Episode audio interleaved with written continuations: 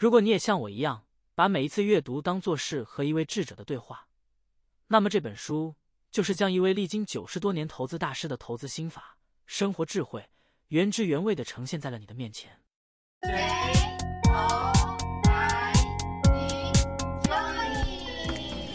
大家好，欢迎来到九以乐活人生。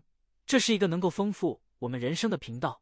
我们将用心分享对您有益的书籍及我们对于投资心得分享。让我们一起点燃生活中的每个瞬间，携手展开一段充实且充满期待的乐活人生之旅吧。股神巴菲特每年都举行股东大会，而他总是邀请公司的副主席查理芒格参加。巴菲特讲完演讲后，总会转向芒格，期待他的意见。然而，每次芒格总是摇摇头说：“我没什么好补充的。”有一年，芒格无法参加大会，巴菲特竟然拿出芒格的照片。用录音机一遍遍播放他说的那句“我没什么好补充的”。他解释说：“我无法分开芒格和我自己，因为正是他让我从猩猩进化成了人。”作为巴菲特的幕后军师，查理芒格一直被视为他的秘密武器。他不仅是投资界的高手，更是探索命运的人生赢家。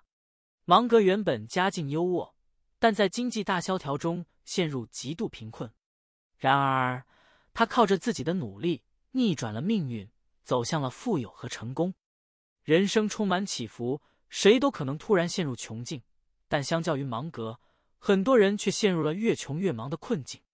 为了帮助大家摆脱这种穷忙的状态，芒格及他的好友们将他的人生经验整理成了一本《穷查理宝典》。这本书收录了他过去二十年间的座谈和演讲，是芒格智慧的结晶。如果你想从这位智者中获得一些宝贵的财富和生活的建议，这本书绝对值得一读。首先，我们先来介绍这位巴菲特的黄金搭档查理芒格。他们合作长达数十年，被视为伯克希尔哈撒韦公司的灵魂人物，同时也是巴菲特的心灵导师。他被普遍认为比巴菲特更聪明，是一位集智慧和才情于一身的伟大人物。作为全球知名的投资家。芒格是伯克希尔公司的副主席，尽管公众普遍将巴菲特视为该公司的代表人物，但芒格对于公司的贡献也是有目共睹。尽管他的知名度较低，但他的智慧能够引领公司做出更好的投资和决策。他的观点和分享深深的影响着人们对世界和生活的理解。芒格原本是一位知名律师，他的卓越才华不仅在法律领域表现出色。在投资方面也展现了深入的研究和成就。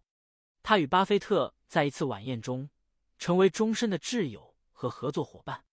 当时的巴菲特年仅二十九岁，芒格三十五岁。两人在谈话中，话题从商业延伸至金融、历史和人生等方面尽情的交流。巴菲特的投资理念深深打动了芒格，于是他们开始分享彼此的想法和投资理念。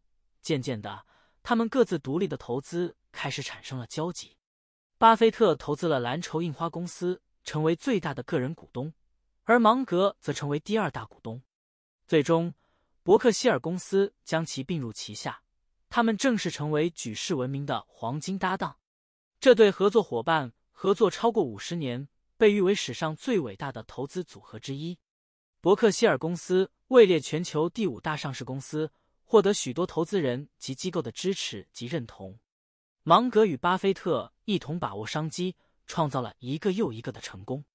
其中，巴菲特知名度较高，而芒格选择了低调的方式，远离媒体。然而，他在投资智慧和贡献方面是不可忽视的。芒格的成功来自于他的努力和自学，他是一位非常卓越的人物。让我们来为您介绍从这本书中提取的三大重点。第一个重点，芒格著名的思考方式——逆向思维及多元思维的介绍。第二个重点，芒格自创的人类误判心理学介绍。第三个重点，芒格在做投资决策时评估的三个重点。让我们先介绍一下芒格的逆向思维。芒格以相反的思考方式来探索问题。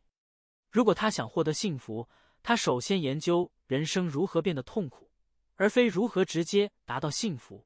如果他想使企业成功，他研究企业为何会失败，而非如何成功成长。同样方式，他关注大多数人在股市投资中为何失败，而非投资成功的秘诀。这种思考方法源自一句谚语：“我只想知道将来我会死在什么地方，这样我就不去那了。”芒格终其一生都在研究和收集各种人事物的失败案例，包括企业、政府管制和学术研究等领域。他将这些失败的原因整理成一份正确决策的检查清单，从而在人生和事业的决策中几乎不犯重大错误。这一点对于巴菲特和伯克希尔公司过去五十年的业绩来说具有极其重要的意义。这就是芒格著名的思考方式——逆向思维。他总是反过来思考。先确认不要去哪，再考虑要去哪。这种方法，也就是我们在考试时常用到的删去法，只是我们很少意识到在现实中使用它。芒格非常推崇逆向思维，他认为对于复杂系统和人脑而言，逆向思维能够更容易解决问题。他经常先确认不应该做什么，然后再考虑应该采取怎么样的行动。让我们再介绍芒格的另一个著名思考方式——多元思维。芒格以独特的思维方式脱离框架和教条的束缚，他拥有儿童般单纯的好奇心和科学家般的研究素质。他对各种问题都感到兴趣，相信透过自学可以掌握，并在前人基础上创新。所以他时时刻刻都在学习。芒格的思维超越学科框架，触及事业、人生和知识的各个层面。他认为世界是一个相互作用的整体。人类所知只是其中一小部分，我们需要结合不同领域的知识来帮助认知和决策。芒格的思维是建立在对真实知识的基础上，他相信世界是非常复杂且不断变化的，而我们人类的认知能力是有限的。因此，为了更好的理解事情，我们需要运用各种工具和方法，收集新的证据来检视和修正我们的观点。他坚持着一种态度，就是要诚实的。承认自己所知有限，并且愿意不断学习和修正自己的观念。多元思维不仅仅是一种方法论，更是一种认识世界的态度。它包含着包容性和系统性。成熟的人会从不同的角度解释事物，关注不同解释的可能性。这种关注体现在行动和实践中。在投资领域，芒格的多元思维帮助我们避免僵化的思维，全面评估投资机会。他主张从不同的角度考虑问题，运用多种角度和知识进行分析和决策，减少误判，提高成功的机会。以上就是芒格著名的思考方式——逆向思维及多元思维介绍。接下来，我们来介绍芒格的原创——人类误判心理学。芒格的原创——人类误判心理学，以通俗易懂的方式来描述这个心理学，里面说明了人类是多么容易在现实之中犯错误。甚至多么容易被别人操纵。假设人类进化史是成立的，我们会保留着动物的思考，同时又有理性的脑袋。这就涉及到人类的认知系统。芒格的心理学理论探讨了人们常常会犯的心理错误，也就是我们常说的思维陷阱。这些思维陷阱就像是存在于我们大脑中的开关，一旦触发，就会导致我们做出非理性的行为，进而产生不好的后果。芒格的人类误判心理学中，一共讲述了二十五种不同心理倾向。我们从芒格的理论中挑选了其中两个典型的心理倾向来跟大家分享。让我们先来看看第一个心理倾向。第一种，喜欢及热爱倾向。在生物界中，我们可以看到喜欢及热爱的倾向，例如小鹅刚孵化出来时会跟随对它好的生物，无论是母鹅还是人。同样的，人类也天生喜欢和热爱对待自己好的人。这种倾向在人类社会中具有重要意义，并且不仅限于亲生家庭，还包括社会群体。除了亲人关系，人类也渴望被他人喜欢和热爱。在恋爱中，人们通常表现出关怀和爱护，并渴望得到他人的欣赏和关注。喜欢及热爱的倾向会对我们的思维和行为产生影响，它促使我们忽视对方的缺点，偏爱那些让我们联想到爱人的人。物品和行动，有时为了爱人，我们可能会扭曲现实。喜欢及热爱和倾慕之间存在相互作用，互相加强对方。这种反馈循环有时可能导致极端的行为，甚至使人们为了帮助所爱的人而不顾一切。第二种，讨厌及憎恨倾向。讨厌及憎恨倾向是人类的天生特征，这与喜欢及热爱倾向相反。从出生开始，人类就会天生的讨厌和憎恨对他们恶劣的人。这种倾向在猿类和猴类中也存在。在人类的历史中，战争也是由此产生的。许多美洲印第安人部落长时间相互战斗，有些部落甚至让人民目睹折磨俘虏致死的场面。即使在现代社会，尽管有宗教和文明制度的发展，战争仍然存在野蛮的一面。先进国家渐渐的将讨厌和仇恨的情感引导到非致命的方式，例如选举和政治制度。然而，讨厌和仇恨并没有完全消失，这些倾向仍然根深蒂固。有一句英国谚语说：“政治是正确的处理仇恨的艺术。”所以，我们经常看到。对政治对手的贬低和诋毁的广告，讨厌及憎恨倾向也是一种心理调节工具，它使人们忽视讨厌对象的优点，也讨厌与讨厌对象有关的人、物品和行动。这可能扭曲其他事实，以符合仇恨情感。这种扭曲常常极端的使人们的认知产生严重偏差。除了以上两种心理倾向，芒格还研究了奖惩、嫉妒、怀疑、好奇、公平。回馈、权威等其他二十三种心理倾向，这些心理倾向深藏在潜意识中，会影响人们做出非理性的行为，甚至造成毁灭性的后果。我们应该要意识到这些倾向的存在，建立一个管理系统，随时检查自己的行为，并有意识的改变。在做决定之前，可以适当延迟一段时间，让自己冷静下来，避免冲动行事。说完芒格的原创心理学理论，最后。我们来说说芒格投资决策时的三个重点。第一个关键点叫做能力圈。能力圈，这意味着你要知道自己擅长什么，以及不擅长什么。听起来很简单，但实际上自知之明并不容易。像老子所说，懂得自我控制是一件宝贵的事情，也说明了它有多难。然而，芒格非常清楚自己的能力边界在哪里。他以谨慎的态度将所有的投资项目分成三类：第一类是可投资的项目；第二类是能够理解但不适合投资的项目；第三类是他无法理解的项目。他只投资于可投资的项目。如果某个项目超出了他的能力圈，他宁愿选择不投资，也不会盲目参与其中。例如，那些非常复杂的高科技项目，他几乎不会投资其中。第二个关键点是深度思考。芒格认为，一生中最重要的投资，也许只需要三到四次，每次持续数十年，便能带来巨大财富。他相信，所有聪明的投资都是价值投资，而一家公司必须满足四个标准，才能被视为可投资的对象。第一个标准是容易理解且有发展空间。芒格建议投资那些你能够理解的公司，并且这些公司应该有足够的发展空间。如果你对一个投资感到困惑或难以理解，即使别人对他有很高的评价，你也不应该投资。不要高估自己的能力范围，也不要盲目跟风。第二个标准是综合考虑企业内外部因素，不要仅仅依靠财务报表来评估一个公司。财务报表只能说明公司目前的价值，而不能预测未来的盈利情况。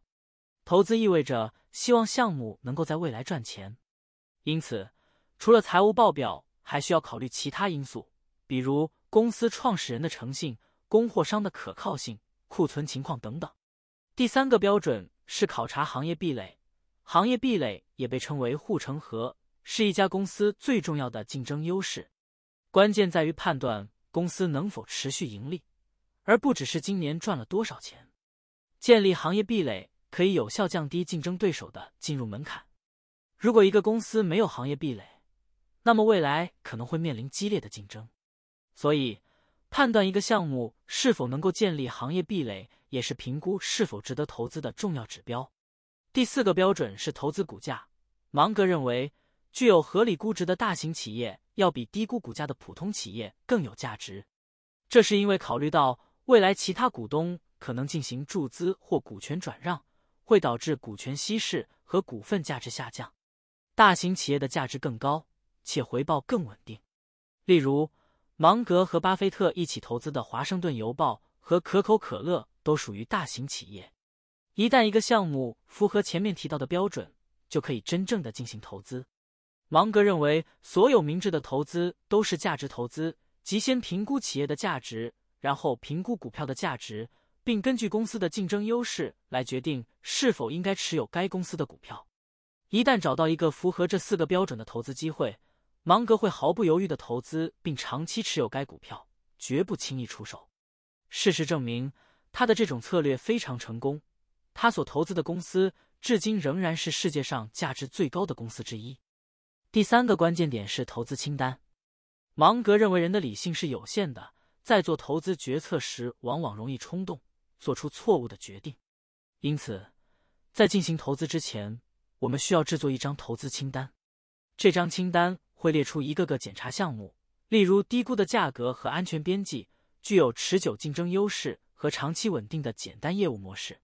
在对一家公司产生兴趣时，根据以上五个关键词写下购买的理由，这样你的购买逻辑就会变得清晰。然后将这张纸贴在墙上。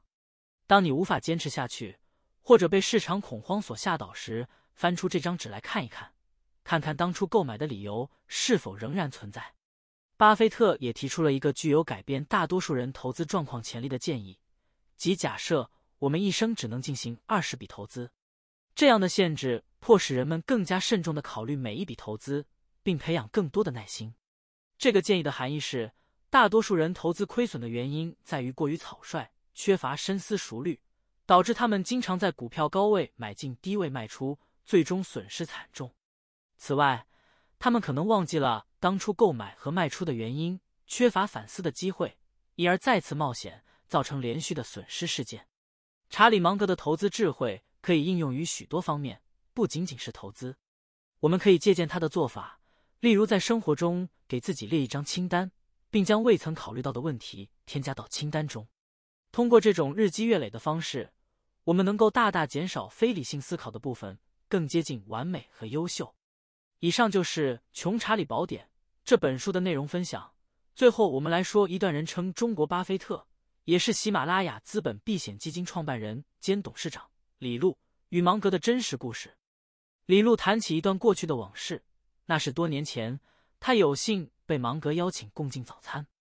第一次与芒格吃早餐时，李路准时赶到，却发现芒格已经坐在那里看完了当天的报纸。即使离相约的七点三十分还有一些时间，但让一位德高望重的老人等待，让李路感到很不舒服。第二次约会时，李路提前大约十五分钟到达，却发现。芒格还是已经坐在那里看报纸。到了第三次约会，李路提前半小时到达，但芒格依然坐在那里看报纸，仿佛他从未离开过那个座位，一直守候着。